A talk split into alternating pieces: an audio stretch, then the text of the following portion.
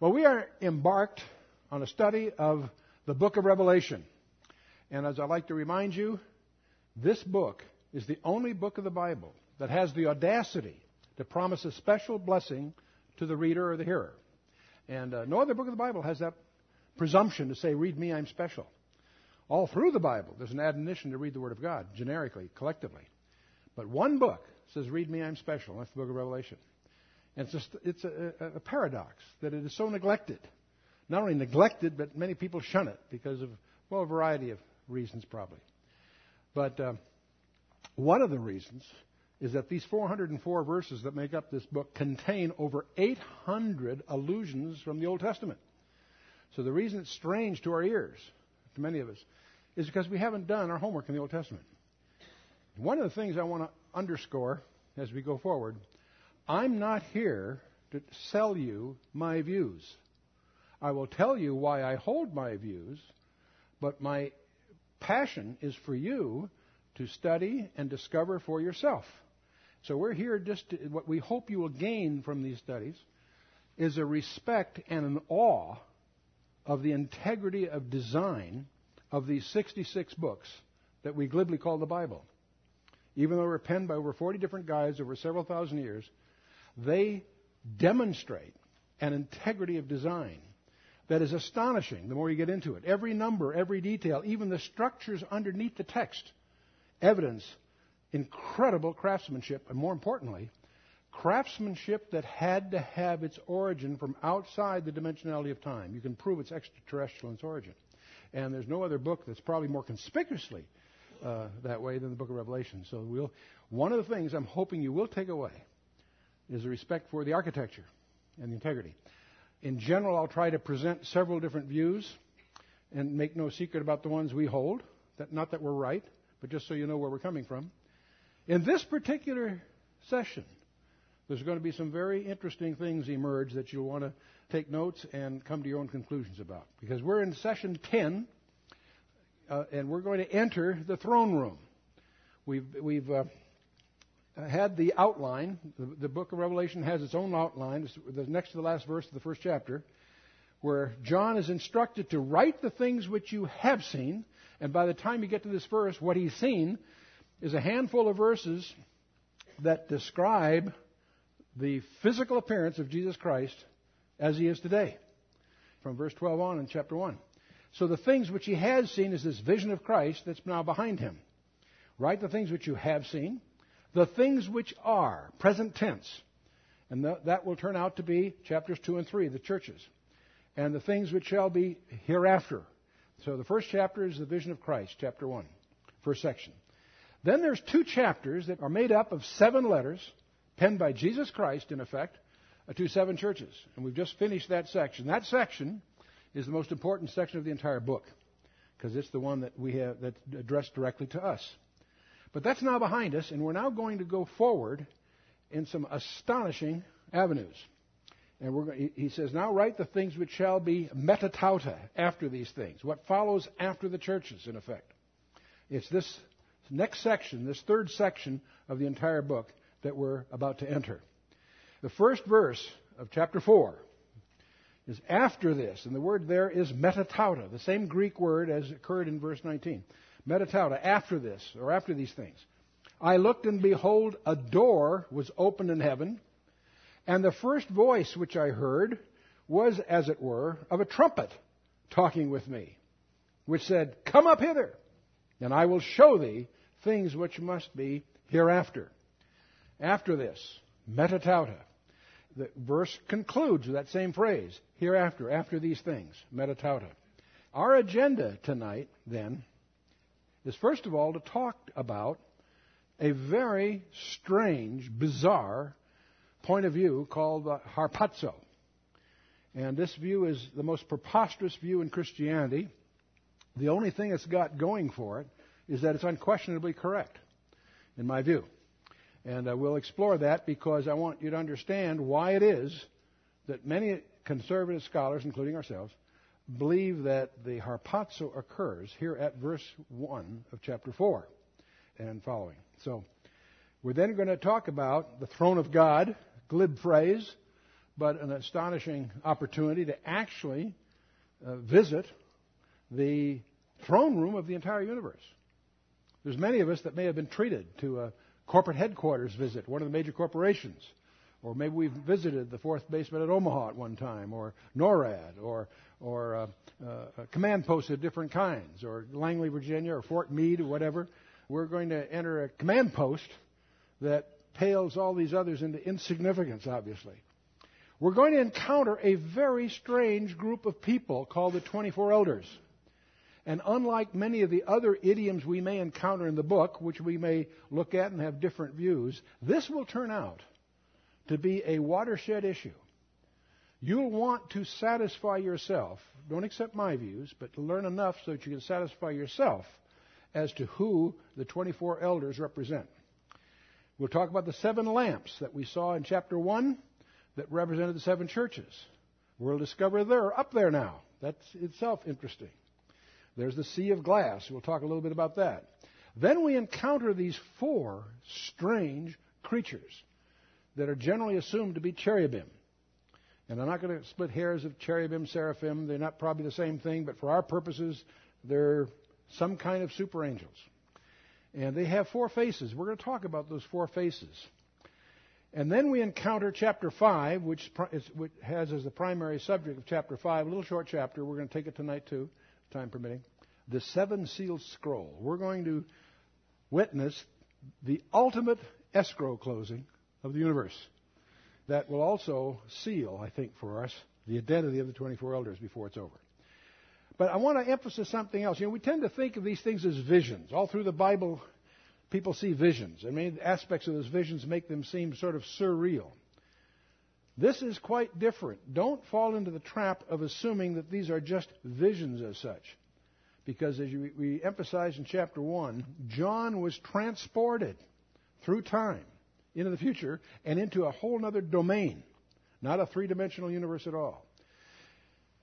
You'll find these interesting expressions. Uh, he is prom- the, the speaker says, I will show thee this, that, and the other thing. 70 times, John says, I looked and beheld and saw. He actually saw these things. He didn't hear about them. He wasn't writing supernaturally. He was recording what he saw. He says, I saw 35 times. I beheld, he says that seven times. I heard 23 times. In fact, if you study the sound passages, you'll discover they're loud. When they sing, they're loud. When someone talks to you, it's like a trumpet blowing in his ear. This is not the silent whisper that Elijah heard in the cave. This is, this is heavy duty stuff. But we're gonna, we want to hit on, head on this whole issue of the harpazo. This does not mean you need to agree with this because it's a very controversial point of view. But I want you to understand why uh, we, who, who uh, believe we're taking the Bible very strictly, very seriously, take this strange view seriously. Four times in Revelation, the door is opened, and he hears a voice as of a trumpet, and that seems to echo 1 Thessalonians chapter 4, which is the famous rapture passage. Then he's, in, he's actually called, Come, come up hither. We're discovering, too, as you study your scripture, that heaven is a real, material place. It's not a state of mind. There's a fascinating article in the recent Scientific American in which scientists have discovered that the so-called constants of the universe, and one of the most uh, inviolable one is the what they call the fine structured constant. They're beginning to suspect they're not constant at all. In fact, in the words of the writer of the article, it's becoming clear that what our physical universe is a mere shadow of a larger reality. Now, scientists are discovering that was a great discovery. Anyone knows their Bible says, "No kidding, Dick Tracy." See, so heaven itself is not only a real material place; it's more real and more material than this virtual reality you and I uh, in. We're in a digital simulation from the boundaries of a finite universe on the outside and a plasma physics, quantum physics grid on the small side. The veil was torn, as we know from Luke 23 and elsewhere, and that's significant to open the way for us to go there. Now, this term rapture is the, is the term that's usually used for the harpazo. And of course, it's in the New Testament in many places. The two pivotal passages are 1 Thessalonians 4 and 1 Corinthians 15. We're not going to go through the details there. It may surprise you that it appears to me, at least, not to all scholars, but I believe that it occurs three times in the Old Testament. In Isaiah 26, at the end of that chapter, Zephaniah 2 3, and Psalm 27 5 seems to have a hint, just a hint, but an interesting one. And we cover all this in detail in a briefing package, so I'm not here to redo that briefing package. We don't have time for that, but I, th- I do want to hit some of the highlights of that. First of all, about the rapture, there's a promise of it in John 14. Jesus says in the upper room discourse, he says, Let not your heart be troubled. Do You believe in God, believe also in me. Do you believe in God? How many believe in God? That's the politically correct response from this audience. Do you really, though? This is one of the things I'm going to predict is going to be challenged. You are going to be challenged. Not tonight, especially, hopefully, but uh, as you go forward. You need to know whether you really do and why you do, because uh, it's coming to some interesting crises. Now, we can say about Jesus Christ, he either was God or he wasn't God, and either knew that he was or didn't or knew that he wasn't. Follow me? Well, if he wasn't God and didn't know he wasn't God, we would call that what? A lunatic. If you feel that fits the description of what his achievements are, that's that's uh, that's your choice. If he wasn't God and knew that he wasn't God, then he's a liar because he claimed to be. Well, he never claimed to be God. Then why did they crucify him? He was put to death because he claimed to be God. Now, on the other hand, if he was God, he obviously knew he was. So the point is, he's either a lunatic, a liar, or Lord. There is no other possibility. As you examine the situation, he has to fit in one of those three categories. And uh, you need to understand why it is that we really understand who he is and what he is all about. He continued that briefing with his disciples. Says, In my Father's house are many mansions. If it were not so, I would have told you. I go to prepare a place for you. And if I go to prepare a place for you, I will come again and receive you unto myself, that where I am, there ye may be also. This is one of the first hints in the New Testament of the rapture. And I want you to notice who it's all about. You. He's made a promise to you. Now, to really understand a little more background, I should explain something. Most of us are products of what we'd call a Greek culture. And for us, prophecy is prediction and fulfillment. Prediction and fulfillment. That's a Greek model. That's not the Jewish model. In the Midrash model, prophecy is pattern. And we could do a whole hermeneutical study and epistemological study on, on the mindset, how a, Jewish perception of prophecy, he, he can see far more than we can because we're shackled to this prediction fulfillment model, which is, which is true but limited. The Jewish model is much broader. Let me give you an example of that, and that's the Jewish wedding. Most of us, as Gentiles, have no real perception of what a Jewish wedding, especially the ancient Jewish wedding, was all about. There was the betrothal, the ketubah, where they that was binding, a binding agreement, and uh, there was a payment of a purchase price for the bride, and she then was set apart. That is sanctified, was what the word sanctified means, set apart for her bridegroom.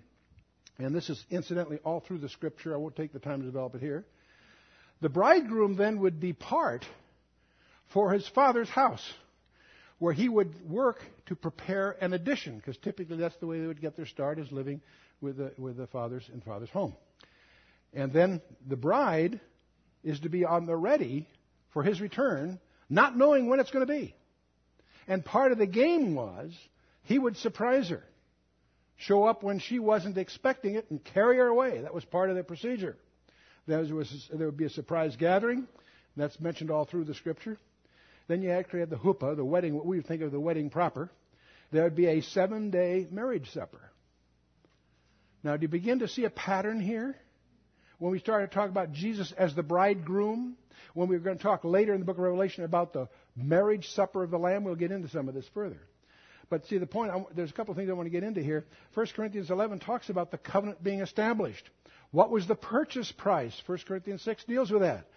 The bride is set apart. You and I are set apart. And we should be reminded continually of that covenant in 1 Corinthians 11, 25 to 26. The bridegroom has left for what? His father's house. That's where he is now. He's not on his own throne, he's on his father's throne. We're going to visit that in a minute. there'll be an escort to accompany him upon his return to gather his bride. He's coming back to gather his bride. Don't confuse that. There's two different comings.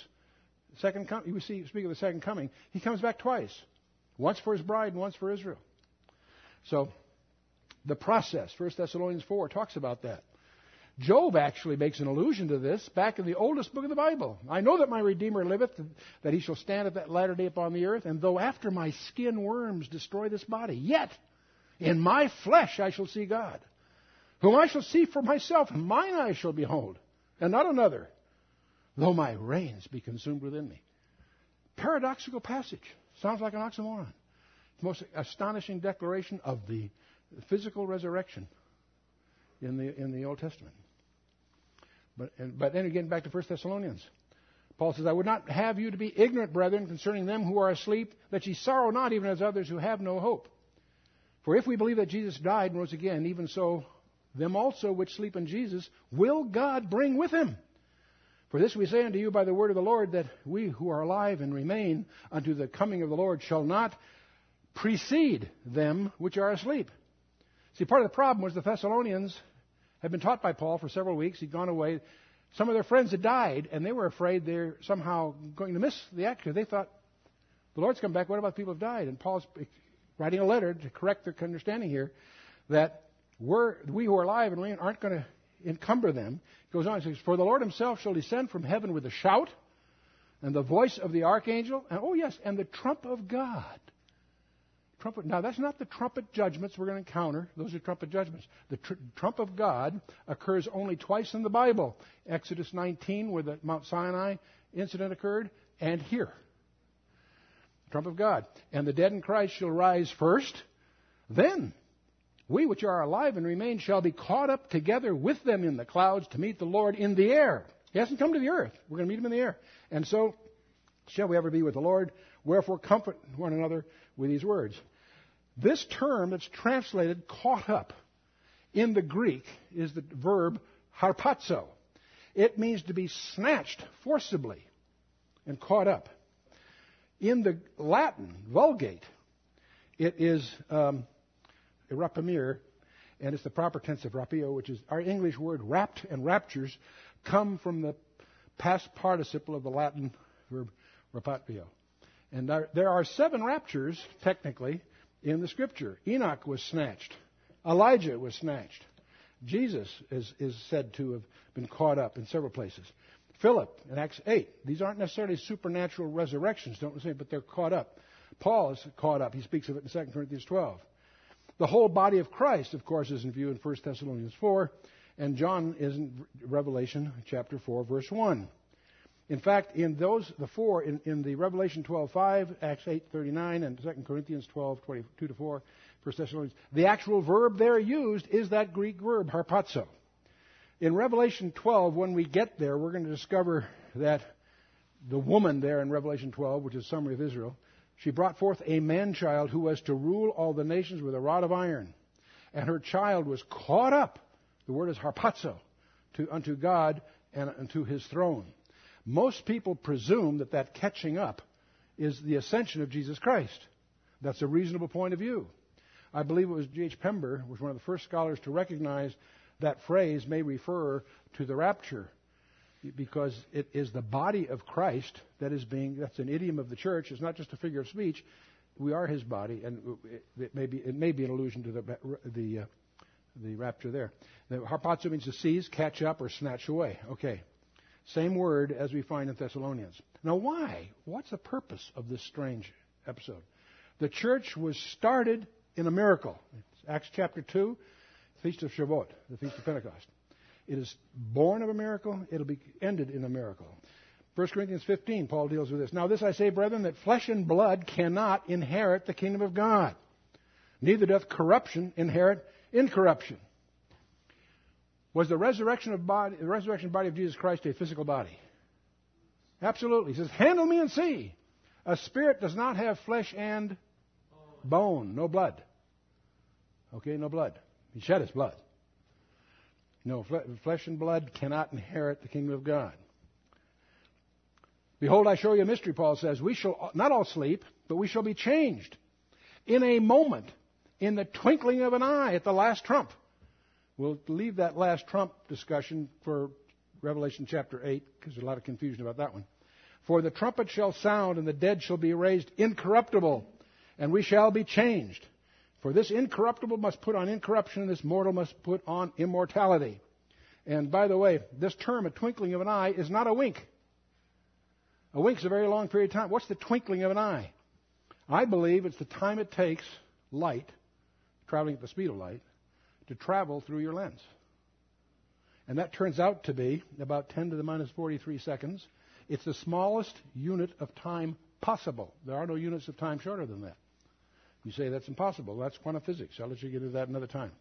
So when this corruptible shall have put on incorruption, this mortal shall have put on immortality, then shall be brought to pass the saying that is written, Death is swallowed up in victory. O death, where is thy sting? O grave, where is thy victory? Now, the physics of immortality. There's a lot of scientific studies lately on the physics of immortality, and Frank Tipler's book, uh, he's mathematical sciences and Tulane, an atheist, uh, that uh, made a study of this and came to the conclusion not only that God exists, but that all flesh is due for resurrection. He did that entirely from the physics of the atomic structure. Interesting enough. But there is a phrase in 1 John 3 2 that I want to show you. And there's also a term in the New Testament called oiketerion that I think you want to be aware of. Now, in 1 John 3 2, there is a passage that many of us read. We may not realize it's a physics statement. John says, Beloved, we, now are we the sons of God, and it doth not yet appear what we shall be. But we know that when he shall appear, we shall be like him, for we shall see him as he is. When you and I, as three dimensional beings, look at a photograph, we're looking at a two dimensional representation of a three dimensional world, right? When we see Christ, he, may, he obviously has more than three dimensions because he can pass in and out of three dimensional space at will, even though he's a material. You and I, unless you have some hyperspace background, that doesn't sound understandable, but that's understood to mathematicians that, and physicists that study this. The point is, we know from a number of cases that he has a, more dimensions than three. What this is saying is we're not going to be seeing a three dimensional representation of a 10 dimensional being or whatever. We're going to be, whatever dimensionality he enjoys, we'll enjoy. When he shall appear, we shall be like him, for we shall see him as he is. So, whatever dimensionality he enjoys is going to be our inheritance. And that's staggering. That's awesome. We'll move on. In, uh, in 2 Corinthians 5, there's another phrase Paul uses. He says, For we know that if our earthly house of this tabernacle, our bodies, be dissolved, we have a building of God, a house not made with hands, eternal in the heavens. And for in this we groan, earnestly desiring to be clothed upon with our house which is from heaven. And he goes on.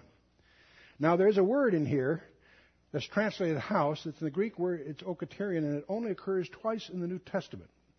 And it's, I think, a much more technical term than just speaking of a house or a habitat.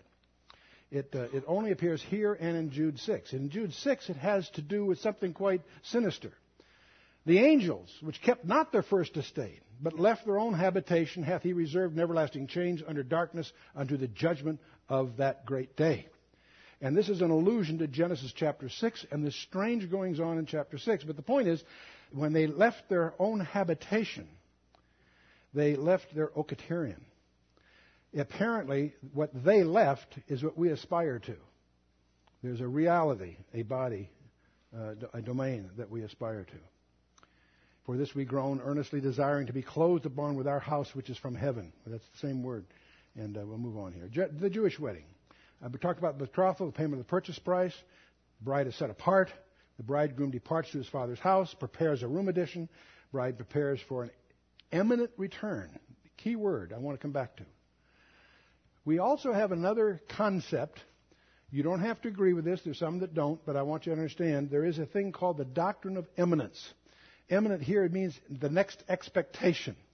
Don't confuse this term with the word immanent, which means, spelled differently, that God is not only transcendent, far above us, but He's always with us. That's another, he, He's immanent since He's available to us. Different word. Shouldn't be confused with eminent with an E, which is a title of honor. So, so it's an eminent person, meaning he's very, very eminent. The word we're dealing here is spelled differently. It means something quite different. It means imminent means it's the next thing that could happen. Nothing need intervene between here and there. Believers are taught to expect the Savior from heaven at any moment. That's what we call the doctrine of imminency. You'll find it in Philippians 3.20, Titus 2.13, Hebrews 9.28, and on and on and on, all through the New Testament. It expresses the hope and the warm spirit of expectancy. You and I are instructed all through the Gospels and all through the epistles to expect Christ at any moment. And this expectancy should result in a very purified and very victorious life. To live in such a way that your, your boss is going to show up at any moment. Clearly, that's what instructed. There are doctrines prevalent in many churches that say this, that, and the other thing have to happen first. To hold those views, you have to deny the doctrine of imminency. And that's going to be very important as we get into some of these issues. Paul seemed to include himself among those who look for Christ's return. He didn't necessarily expect to die. In several of his letters, uh, 1 Thessalonians 4 and 2 Thessalonians 2, he makes those allusions. Timothy, his protege, was admonished to keep his commandment without spot, un, unrebukable until the appearing of our Lord Jesus Christ. There again, he was instructed that way. And Jewish converts were reminded that yet a little while and he that shall come will come and he will not tarry. That's in Hebrews 10:37. In fact, this became such a problem in the early church that many people gave up working. They didn't send their kids off to college or whatever. The expectation was so strong that they stopped work and had to be exhorted to return to their jobs in 2 Thessalonians 3 and to have patience in James 5 8 and so on. So I want you to be aware of that. Now, if you start collecting passages of the second coming of Jesus Christ, you'll, you'll obviously find more than a couple of dozen passages that talk about the second coming. But as you study those, you'll discover, as you collect these, they'll start to fall into two buckets that are opposites. There's a group of them that I'm going to call the second coming in the sense that Jesus is coming in power to take over the earth. There's also a group, uh, and the first group, by the way, every eye shall see him. It's a big deal. No one will miss that. There's another group of passages, about the same number of them, roughly take 20 some odd, that talk about a coming that comes in secret. And he doesn't come to the earth, he meets his own in the air. It's, you discover they're really quite different. Now, we don't have time to go through each one and contrast them. What we'll do is just lump them together. There's a group of these that talk, the one group, the, tra- the believers are translated into the resurrection bodies. The other one doesn't have a translation mentioned at all. In one case, the translated saints go to heaven. In the other case, the translated saints return to the earth from heaven. They're different. In one case, the earth isn't judged, in the other one, it is judged. In one case, it comes at imminent at any moment. In the second coming, there are all kinds of signs that have to precede it. Not the least of which is for Israel to petition him to come back. Hosea 5:15 and elsewhere. The rapture is not in the Old Testament explicitly. The second coming is all through the Old Testament. The rapture is believers only, and the second coming affects all men on the earth. The rapture occurs before the day of wrath, as we learned in the seven letters, seven churches. Second coming concludes the day of wrath. They almost bound it in a sense of speaking. Rapture has no reference to Satan. Of course, second coming, Satan's bound. In the rapture, he comes for his own. Second coming, he comes with his own. The rapture, he comes in the air. The second, he, the second coming, he comes to the earth. rapture, he claims his bride. In the second coming, he comes with his bride. The rapture, only his, only his own will see him. In second coming, every eye shall see him. You know, it's interesting, while he was on the earth after his crucifixion, he was only seen by loving eyes and he's only handled by loving hands. That will not be the case when he comes in the second coming. He'll come for vengeance. Rapture, the Great Tribulation will begin afterwards. The second coming, the millennium begins. The rapture apparently involves only uh, church believers only and uh, second coming, the Old Testament saints, in the minds of many scholars, not necessarily every, all agree, will be raised later, after the second, later on. So the marriage is fulfilled. The covenant was established, 1 Corinthians 11. The purchase price, 1 Corinthians 6. The bride was set apart. And all through the, the uh, epistles, we find that. And the reminder of the covenant. The bridegroom left for the father's house, and there will be an escort to accompany him when he comes to gather his bride. So the pattern would seem to be fulfilled. Well, enough of this background, but with that perception, be it right or wrong, That's one of the reasons we see John in verse 1, in effect, acting. In verse 2 of Revelation uh, 4, he says, Immediately I was in the Spirit, and behold, a throne was set in heaven, and one sat upon the throne. Now let's talk a little bit about thrones. There's a lot of confusion about different thrones here. The word throne appears 58 times in the New Testament, 43 times just in this book, and 14 in this chapter. So this is the throne room chapter of the book. Now the Messiah will sit on his father's throne, according to Psalm 110. And we also, he also mentioned that in uh, the letter to seven churches, when he sits on his father's throne. That's not a new idea to us. We also know he's going to sit on the throne of his mercy. Hebrews 4:16 makes a reference to this. There's some of us that suspect that the mercy seat that stood on top of the Ark of the Covenant, not the Ark of the Covenant, the mercy seat, will be that throne from which he rules at Mount Zion. But that's a whole other study I encourage you to explore. It's speculative but rather interesting. But we know that the Messiah will sit on the throne of David. Don't confuse that with the throne of his father. That's promised in Isaiah 9, but it also Gabriel promised that to Mary in Luke chapter 1 that her child that was born would sit on the throne of David. Now, why is that important? The throne of David did not exist during his early earthly ministry. Rome ruled the place. There was no David's throne. Will he? Yes, he will. That means the throne's going to be reestablished. Now, the 12 apostles are also going to sit on thrones. We're going to sit on 12 thrones and judge the 12 tribes, and also, know ye not that you will judge angels, Paul tells us in 1 Corinthians 6, and so forth. We're also going to find there's 24 elders that sit on thrones. In your King James Version, it says seats, but it's the same Greek word. Sit on thrones. We're going, to, we're going to take a great interest in those 24 elders.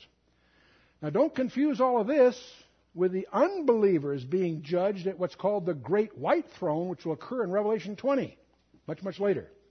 Are we together? There's different thrones. Okay. Now, so he sees these thrones. He says, And he that sat was to look upon like a jasper and a sardine stone. And there was a rainbow round about the throne, in sight like unto an emerald.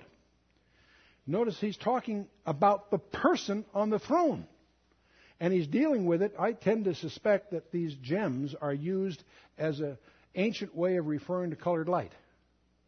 But that's just a, a conjecture on my part. In any case, a jasper was clear as crystal. There are many scholars who believe it was an ancient term for what you and I would call a diamond. Diamond. The sardine stone was red. Remember sardius and all that? We went through the, the red, the blood red stone. Now, the word rainbow is misleading. You and I think of a rainbow as having all these different colors. The word in the Greek is iris. It also can mean halo. It isn't a rainbow like a spectrum necessarily. It's a halo of some kind. But uh, more importantly, as you know from your study of the Old Testament, and we'll get into this more when we get to the New Jerusalem, there were 12 stones that defined the 12 tribes, in effect. And the first of those, and the last of those, were of the stones of the high priest, were the sardius, was the, which represented Reuben, who was the firstborn of the 12, right? The word meant, behold a son. The twelfth one was a jasper for Benjamin, the last of the bunch of the twelve, and that Benjamin means the son of my right hand. So here between the first and the twelfth, between these stones, you have the first and the last, the Alpha and the Omega. Behold the Son, the Son of my right hand. Again, you have them all embraced. The main point is these first and last embrace the twelve. And so between the beginning and the end, you have the whole enchilada, so to speak. Okay, moving to verse 4. Round about the throne were four and twenty seats. And upon these seats I saw four and twenty elders sitting, clothed in white raiment, and they had on their heads crowns of gold. Well, the first point is the word there in the Greek is thronos. It can mean seats, but it assumes the seats have been assigned to kings or judges or some. In other words, there the term throne. It would. It's surprising why the translators didn't put throne there because it's the same word. They're sitting on thrones. They're clothed in white raiment. That's a clue and they had on their heads crowns of gold. So we know three things about these elders so far. We're going to want to understand these elders for lots of reasons. But they had crowns of gold. Now, one thing, the only place you'll find 24 in the Bible is when David organizes the Levitical priests. he organizes them into 24 courses. There's about 24,000 in total, by the way, people that are involved here. But 24 courses. And each course served for one week, they changed it Shabbat. And so they would get twice a year, they would be on duty. And they would rotate. Certain holidays, they were all involved. But the point is, that was the basic pattern. David's 24 courses. What the 24 seem to rep- seems to represent is the 24 leaders represented the whole collection. So when those 24 were together, they represented the whole priesthood. Follow me? Okay. Now, it may surprise you to realize there were priests in the Bible that were not Levitical before Levi was all that was established. Do you remember Jethro, Moses' father-in-law? He was a priest. He was a priest of Midian. What kind of priest was he? I don't know. Wasn't a Levitical priest for sure, because that, you know, didn't fit. You follow me? But there was a priest. Remember, Jacob gave tithes in Genesis 28. To whom? We don't know. To some priest. But perhaps the strangest one, and the one that is important of all these, is Melchizedek. In Genesis 14, we discover this strange character shows up. That's a king and a priest. He's unique in that regard. In fact, he would disappear in obscurity himself if it wasn't for Psalm 110 and the writer of the book of Hebrews. Psalm 110 points out that the Messiah, when he comes, will be after the order, a priest after the order of Melchizedek. And the writer to Hebrews spends three chapters amplifying what that means. That the Levitical priesthood was a temporary one that would have an end. This was a permanent one. One that would really deal with the, the, the things that the Levitical could only deal in symbols and so forth. So there's a big messianic issue here. Now, getting back to these 24 elders, they represent a completed group of some kinds. There are some things they can't be. Now, there are many people that study prophecy that are convinced that these elders are a collection of angels. Or some say tribulation believers. Some think that they're the tribulation believers, except that's going to be refuted in Revelation 7.13. Because when you get to chapter 7, one of the elders answered, saying to me, What are these which are arrayed in white robes? Whence came they? And he said, Sir, you know. Thou knowest. And he said unto me, These are they which came out of the great tribulation and have washed their robes and made them white in the blood of the Lamb. When you get to chapter 7, that's a distinct group. That's not the 24 elders.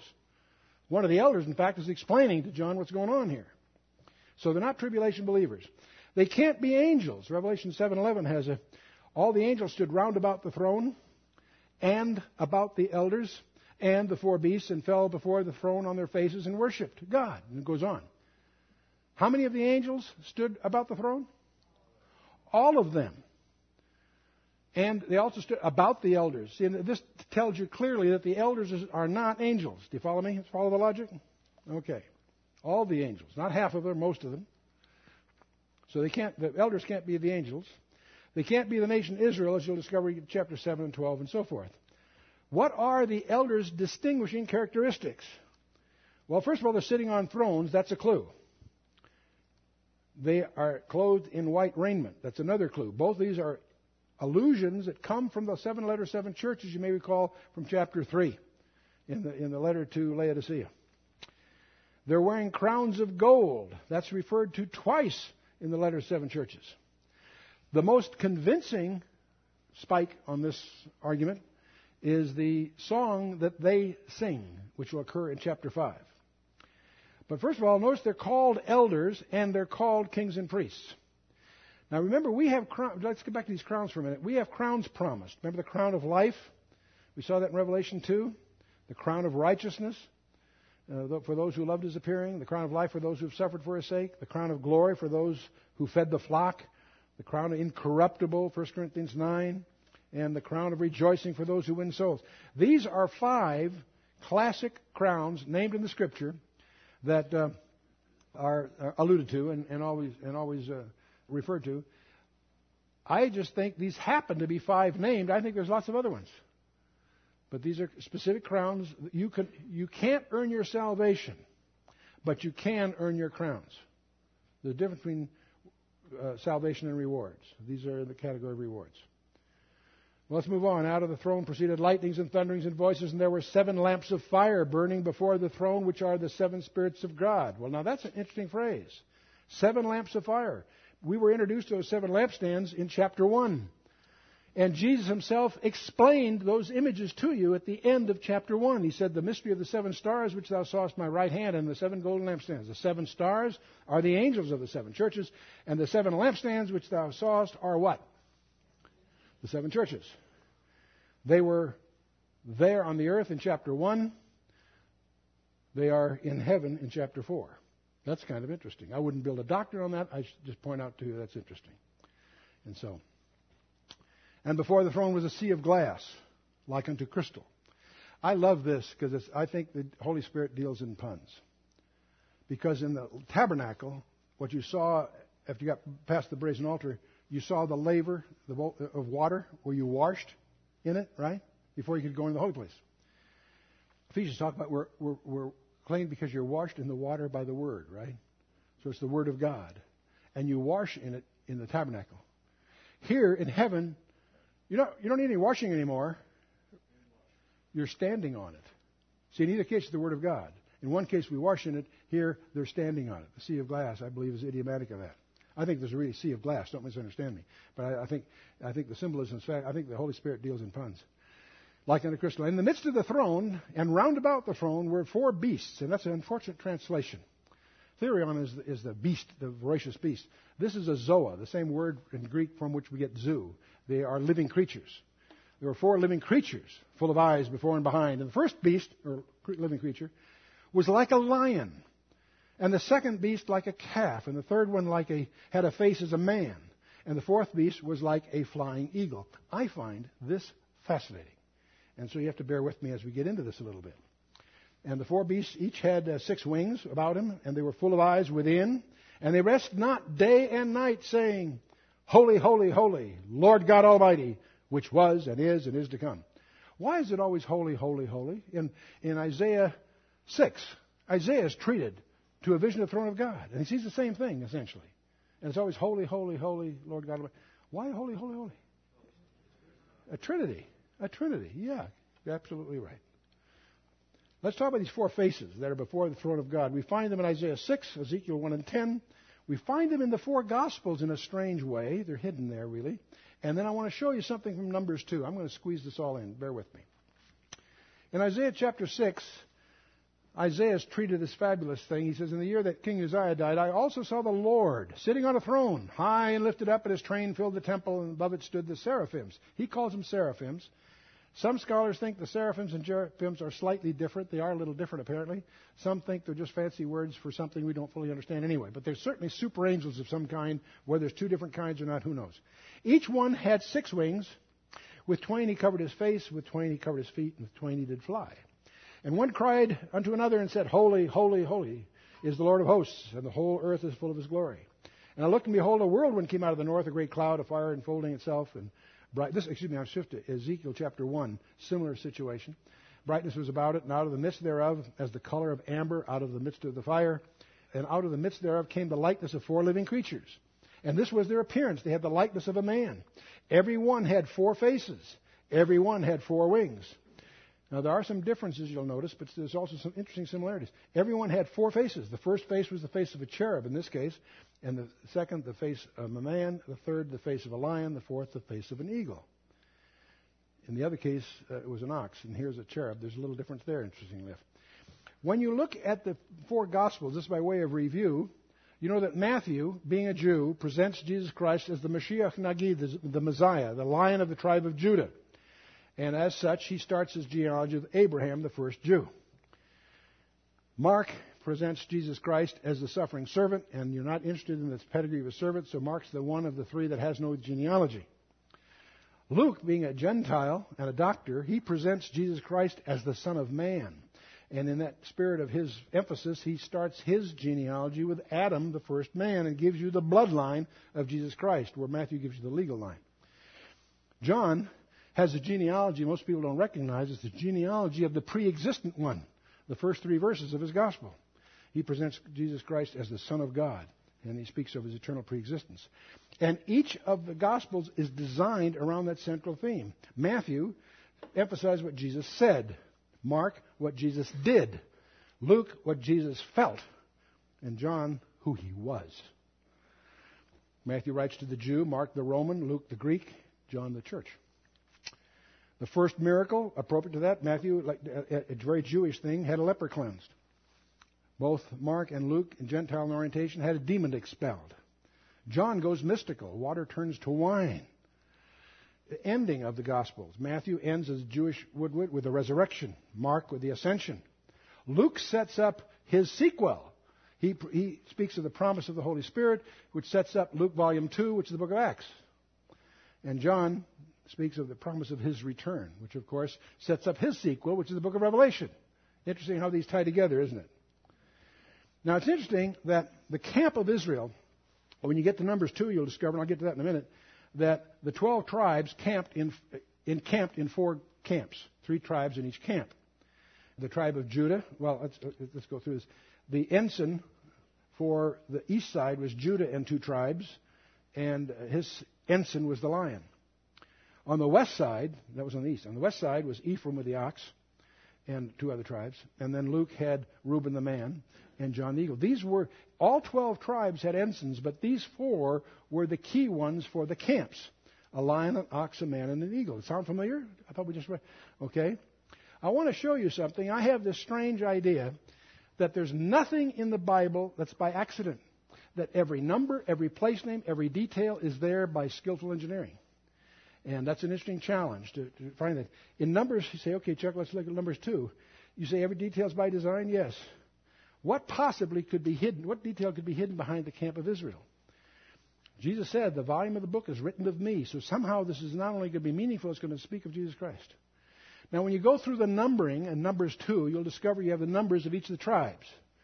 And I won't go through the numbers here, save to say these are just extracted from the text. Judah, Issachar, and Zebulun are grouped and you go through what, what do these numbers tell you? Well, nothing so far, except we do know from Numbers 2 that they cluster in four camps.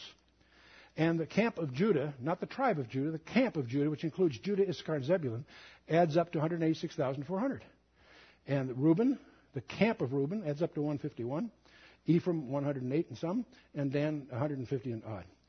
Say, gee, Chuck, that's what, what am I going to do with that information? Well, let's take a look at the camp of Israel. In the center of the camp was the tabernacle. No surprise.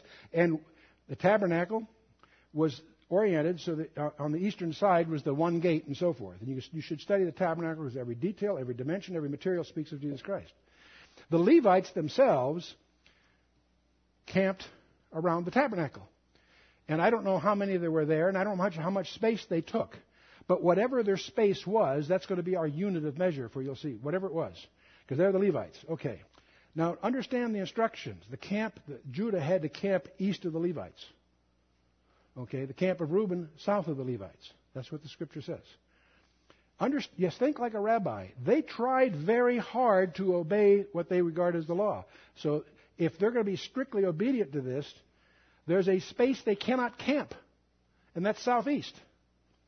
Because it's neither south nor east. You follow me? I'll show you in the diagram. Only cardinal directions are ordained, and only the width of the camps allowed. And the length will then be proportional to the population. In other words, if we have the Levites, Judah would camp on the eastern side. Their symbol was the lion. They could camp as wide as the Levites did, but no wider, because then they're no longer east. Follow me? But they'll take as much space as they need. Now, Reuben, his symbol was the man, and they camped on the south side, and they could only camp as wide as the Levites, or they wouldn't be, they wouldn't be south anymore. There's an area here you can't camp because it's southeast. It's not. It's prohibited. So you go ahead and finish this out with Ephraim up on the uh, west side, who's ox, and you have Dan here, who originally was the serpent, but Ahiezer changed it to an eagle with a serpent in its mouth, and it becomes a symbol of Dan. There's a whole thing there up for another day. But the point is, okay, here we are, and let's put the numbers in. This one, they're going to be as, they're going to be as long as the proportion of their population. The numbers are the number of men they're able to go to war. Okay. Add to that a wife, maybe a kid.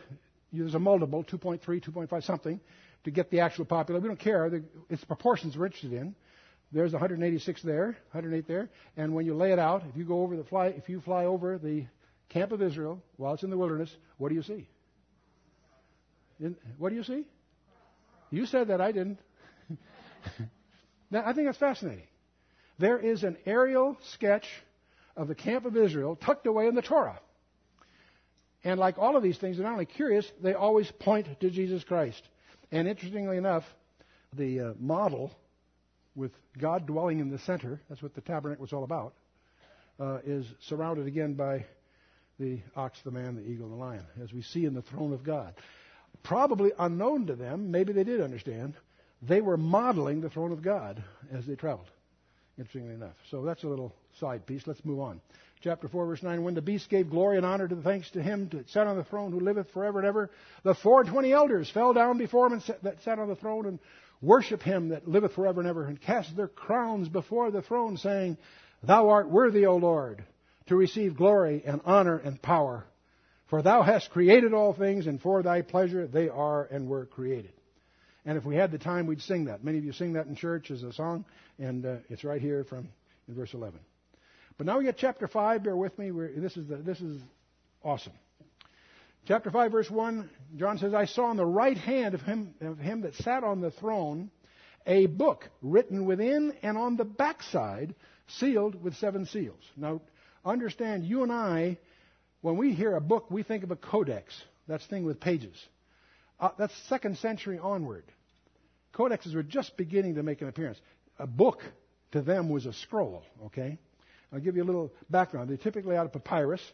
They were papyrus bush about 15 feet high, 6 feet underwater, about thick as a man's wrist. The pith was extracted and cut into thin strips with a sharp knife, and then rows were laid out vertically and then horizontally, moistened with water and glue, pressed together, beaten with a mallet, and smoothed to make paper, what we would consider an anticipatory type of paper. The front side was a smooth side with a horizontal grain. That's where writing was normally done. The back side went the wrong way and was very rough. It's called the verso. Uh, that's with vertical grain on the backside. A sheet that was written on the back was called an opisthograph, which means written behind. It was unusual because it was a very rough surface. Okay? Now these things are cut and put into rolls, but the outside was coarse, so you normally didn't write on it. If there was writing on the outside, there were instructions about its opening. It wasn't normal data. You follow me? Okay. 8 by 10 sheets, typically joined horizontally, written in narrow 3 inch columns roughly, 2.5 inch top and bottom margins, 3 quarters. That's what, that's what it looked like we had when laying out here. I meant to throw some pictures in, but I ran out of time. Uh, it rolled on a wooden roller. Jude, 2nd, 3rd John, Philemon are just one sheet each. They're short little books. Romans is about 11 and a half feet long. Mark is about 19 feet long. Gospel of John, 23 and a half feet long. Matthew is about 30 feet long. He took shorthand. All the discourses are there in, in, uh, in, verbatim. Luke and Acts, 32 feet each. Revelation, about 15 feet. There is an application that's tucked away in Jeremiah I want to brief you on. Jeremiah is facing the Babylonian captivity. He knows that his nation is about to go into slavery for 70 years. Jeremiah said, The word of the Lord came unto me, saying, Behold, Hanameel, the son of Shallum, thine uncle, in other words, he's the son of the uncle, he's a nephew, shall come unto thee, saying, Buy thee my field that is in Anathoth, for the right of redemption is thine to buy it. So Hanameel, my uncle's son, came to me in the court of the prison. He's in prison, by the way, see? According to the word of the Lord, and said unto me, Buy my field, I pray thee, that is in Anathoth, which is in the country of Benjamin. For the right of inheritance is thine, and the redemption is thine. Buy it for thyself. Then I knew this, this was the word of the Lord. Now, wait a minute. Why should Jeremiah buy this field? He's, there's 70 years captivity. He's not going to survive the captivity. What does he want to buy a field for? Well, because the Lord told him. Let's go on here. So I bought a field of Hanameel, my uncle's son, that was in Anathoth, and weighed for him the money, even 17 shekels of silver. I subscribed the evidence and sealed it, and took witnesses, and weighed him the money in the balances. So I took the evidence of the purchase, both that which was sealed according to the law and custom, and that which was open. And I gave evidence of the purchase unto Baruch, the son of Neriah, uh, the son of uh, Maaseiah, and in the sight of Hanameel, my uncle's son, in the presence of the witnesses that subscribed to the book of the purchase, before all the Jews that sat in the court of the prison. And I charged Baruch before them, saying, Thus saith the Lord of hosts, the God of Israel, take these evidences, this evidence of the purchase, both which is sealed, and this evidence which is open, and put them in an earthen vessel, that they may continue many days. So they take this thing and they bury it. Now, that's all that's said about it. There's some more talk about it, but the point is, emotionally, this was a commitment. This is God's way of telling them that they're, they're going to have a remnant return. They're going to captivity for 70 years. But they're not going to be like the northern neighbors that got wiped out, the Assyrians, when they took the northern kingdom. They're going to, be, they're going to come back with integrity as a nation 70 years. And they, and they were. Now you have to visualize what happened when they came back. Somebody would dig up that jar, pull out these sealed documents, and if they could comply with the requirements written on the outside, they could unseal it and take title to that land that was purchased for them. Get the picture? So this is a model I want you to be aware of as we go forward here. Revelation chapter 5 verse 2. And I saw a strong angel proclaiming with a loud voice, Who is worthy to open the book and to loose the seals thereof? There is a scroll in the right hand of God, and it's sealed. Who is worthy to open the book and to loose the seals thereof? Then it says a strange thing. No man in heaven or on earth, neither under the earth, was able to open the book, neither to look thereon. This is strange. It had to be a man. It had to be a kinsman of Adam. Somehow this is related to Adam. I submit to you, it's our understanding that this is a title deed to the earth that Adam forfeit, that Jesus purchased, and he's going to take title to what he purchased. Anyway, no man in heaven or in earth, neither under the earth. Those are three places they searched for somebody. Let you think about that a while. And I wept much because no man was found worthy to open and to read the book, neither look thereon. The Greek says John sobbed convulsively. You and I don't understand what's going on, but John did. And this was the most, uh, the worst tragedy he could imagine that no man was found worthy. Now, to really understand what's going on here, you need to look, you have to understand the book of Ruth. That was your reading assignment for this session anyway. Boaz there is the hero. He's the Goel. He turns out to be the kinsman redeemer. And by his act of redemption, Naomi gets her land back, and she's a type of Israel. And by the law of Levirate marriage that he simultaneously executes, he takes a Gentile bride, Ruth. A little four chapter book, and we've probably been through it a hundred times, but each time we go through, we make a new discovery. There is more treasures tucked away in this little tiny book. Once you understand what's really going on there. And uh, the redemption is sealed, and we could go through all of that. But the net of it is, our kinsman redeemer is, of course, Jesus Christ. He's our Goel. And to be a Goel, you had to do four things. You had to be a kinsman. Jesus had to be a kinsman of Adam. Unless he was a kinsman, he couldn't redeem.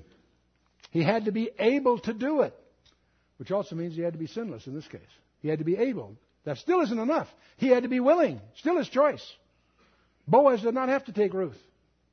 He chose to. He also had to, in order to be a Goel, he had to assume all the obligations of the beneficiary. And these four conditions, of course, Boaz complied with in the book of Ruth. These four conditions, Jesus Christ complied with on your behalf as well as mine.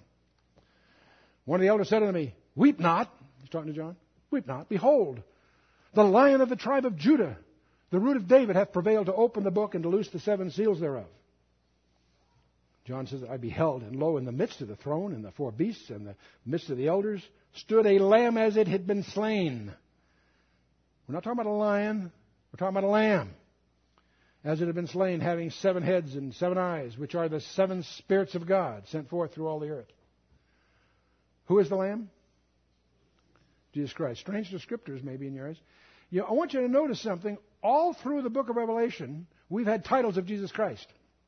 We've had all kinds of titles in chapter 1, 24 of them. Those 24 were used in various ways through the first three chapters. Chapters 2 and 3 use all, each, each letter used a different title of Jesus Christ. I want you to notice something. None of those titles were Jewish.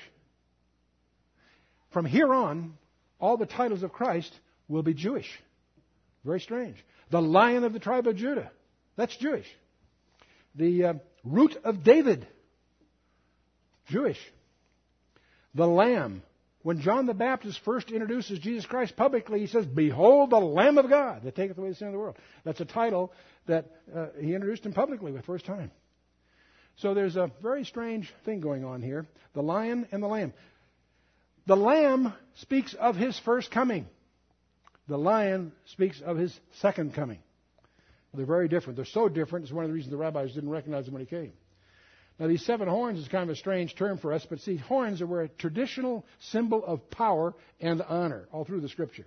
We find that very prominent prophetic idiom. Seven eyes refer to the seven spirits of God, introduced in Zechariah 3 and 4. And of course, he reigns from Mount Zion, and according to Psalm 2 and so forth. Yeshua HaMashiach, that's Jesus the Messiah. The lion comes from Jacob's final blessing on his sons, the lion of the tribe of Judah, Genesis 49, verses 8 through 10. He's also the root of David, the line of David, and all, that's all through both the Old and New Testament. He was the result of David's line. He was a descendant of David, yet he created David. And that paradox is something Jesus used to confuse the Pharisees. They couldn't unravel that because they didn't, they, didn't, they, they didn't get it. But uh, he made a point of that in Matthew 22. You can check it out. Now, in God's covenant with David, his line was to rule not just over Israel, over the whole earth. 2 Samuel 7, Psalm 2, verse 8, and elsewhere. You understand? We need to understand that most churches today have no grasp of that Jesus is Jewish and that he's going to take a throne on the earth and rule the earth through Israel. There's over 1,800 references of that in the scripture. It was confirmed to Mary at the announcement in Luke 1. But I want to show you something else that's kind of fun. Pilate, when Jesus is crucified, now this is the, this is the, the personal representative of the ruler of the world. He's going to label what's going on here. Mel Gibson didn't. Pilate did. Okay?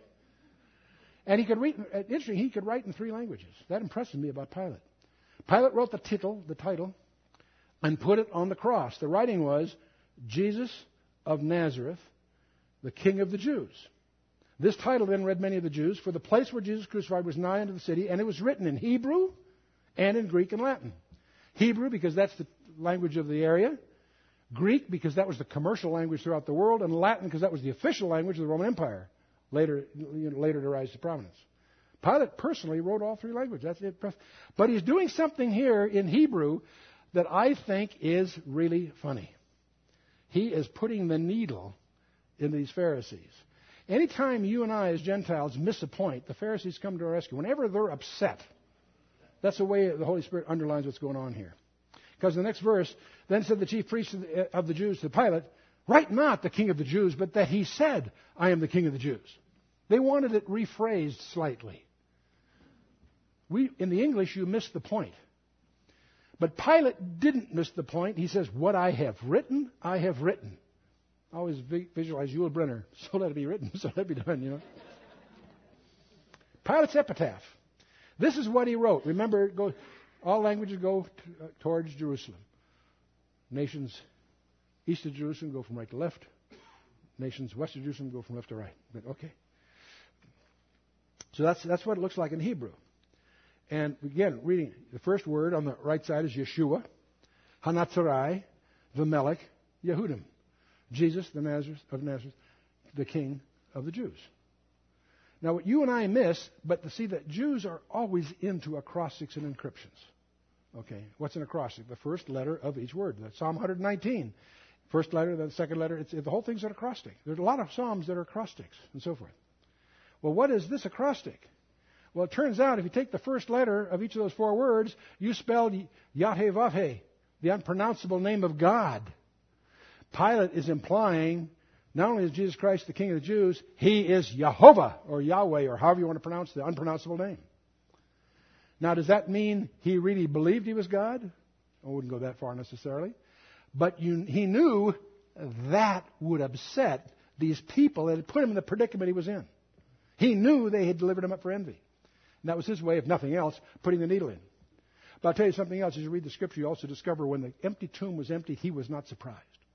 When they asked for a guard, he says, Make you have your guard, make it as sure as you can. You can hear his cynicism. He was not, I don't believe he was surprised when Jesus Christ rose from the dead. Anyway, move on. Revelation, back to Revelation 5. And he came and took the book. Jesus came and took the book out of the right hand of him that sat on the throne. And when he had taken the book, the four beasts and the four twenty elders fell down before the Lamb, having every one of them harps and golden vials full of odors, which are the prayers of the saints. And they sung a new song, saying, Thou art worthy to take the book and to open the seals thereof, for thou wast slain and hast redeemed us to, these are the 24 elders sing, have done, have redeemed us to God by thy blood out of every kindred and tongue and people and nation, and has made us unto our God kings and priests, and we shall reign on the earth. I want you to notice it's us and we. The 24 elders are singing, this is their words. These are their, words. Thou art worthy Jesus, to take the book to open the seals thereof, for thou wast slain and hast redeemed us, the 24 elders, to God by thy blood out of every kindred, tongue, and people and nation, and has made us unto God, our uh, God, kings and priests. Key word. There are only three people that are kings and priests Melchizedek, Jesus Christ, and us. Isn't that wild? The church. Made us unto God our kings priests, and we shall reign on the earth. That's the 24 elders. Now, why is this so important? Because the 24 elders are there before he gets the book. They're there, they celebrate when he receives the book. When he starts opening those seals, starts the wrath of God on the earth. The time is called the Great Tribulation. The tribulation can't start until the seals are broken. The seals can't be broken until the Lamb receives the book. The Lamb can't receive the book until the 24 elders have already cast their crowns in the glassy sea. Yes, there's going to be persecution. We may suffer that here in America.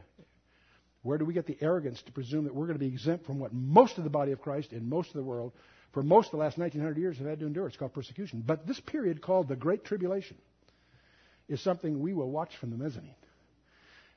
There are lots of reasons I hold that view, but this comes as close to a certain proof as I can come to. Don't accept it because of that reason. Do your own study, come to your own conclusions, but at least you understand where we're coming from. Unto him that loved us and washed us from our sins in his own blood. there are some churches, getting back to this previous thing, where he says, uh, uh, Thou hast redeemed us to God by thy blood. There are some churches that remove that from their hymns when they sing this as a hymn. They remove that. And J. J. Vernon McGee made an interesting crack. He said, maybe God doesn't want them in heaven because they might be embarrassed to have to sing about his blood. Typical J. Vernon. anyway, him that loved us and washed us from our sins in his own blood, and hath made us kings and priests, there it is again, unto God and his Father, to him be glory and dominion forever and ever. Amen.